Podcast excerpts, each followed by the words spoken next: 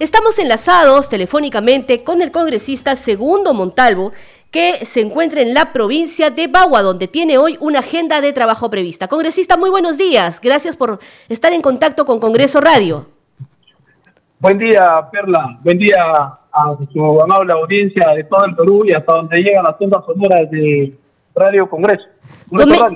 Sí, congresista, coméntenos, ¿cuál es su agenda de trabajo hoy? Bueno, eh, la, agenda de trabajo hoy es, como se llama, estamos en la provincia de Bagua y estamos ya por salir a hacer una fiscalización del trabajo que se viene haciendo en, en el proyecto de irrigación Amojao, que queda en la provincia de Bagua. Y ayer sabemos que también ha estado en Utcubamba usted recogiendo un poco las demandas de la población y estado en contacto con ellos para fiscalizar cuál es su situación. Sí, eh, justamente ya teníamos programado el día de ayer visitar a una obra de un puente que lo está haciendo Provías Regional, que en, siempre en coordinación con Provías Nacional. Pero nos hemos encontrado con la sorpresa de que están haciendo un trabajo y los pobladores, los beneficiarios no están contentos porque la obra se está ejecutando en malas condiciones, ¿no? Por ejemplo, los muros que son del puente se está colocando casi en el centro de donde pasa la quebrada y los eh, moradores, los beneficiarios están bien incómodos y el día de hoy van a paralizar esa obra porque ellos quieren que, ya que después de muchos años que han venido gestionando, quieren que se haga una obra en perfectas condiciones. Y según los beneficiarios, dice que estos no nunca han llegado a hacer una, una inspección in situ para que hagan el expediente. Parece que el expediente lo han hecho por Google y aquí están responsabilizando a Provía Nacional. Sí, el problema es de conectividad en esa, no solo en esa zona, sino también en otras partes del país, congresista.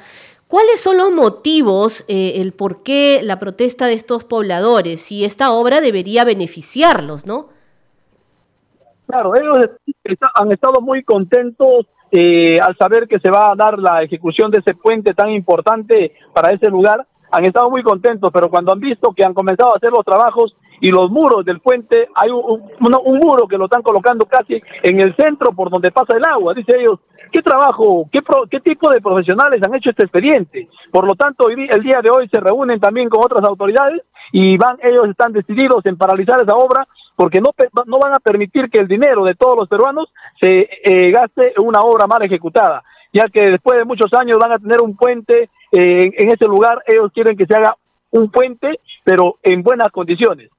Muy bien, congresista. Esperemos que lleguen a un buen acuerdo con las autoridades y que puedan solucionar sus demandas estos pobladores. Muy bien, congresista, ¿cuáles son otras actividades que usted tiene para eh, eh, lo que el resto de la semana, para hasta el viernes, ¿no? Va a usted estar allá en su región.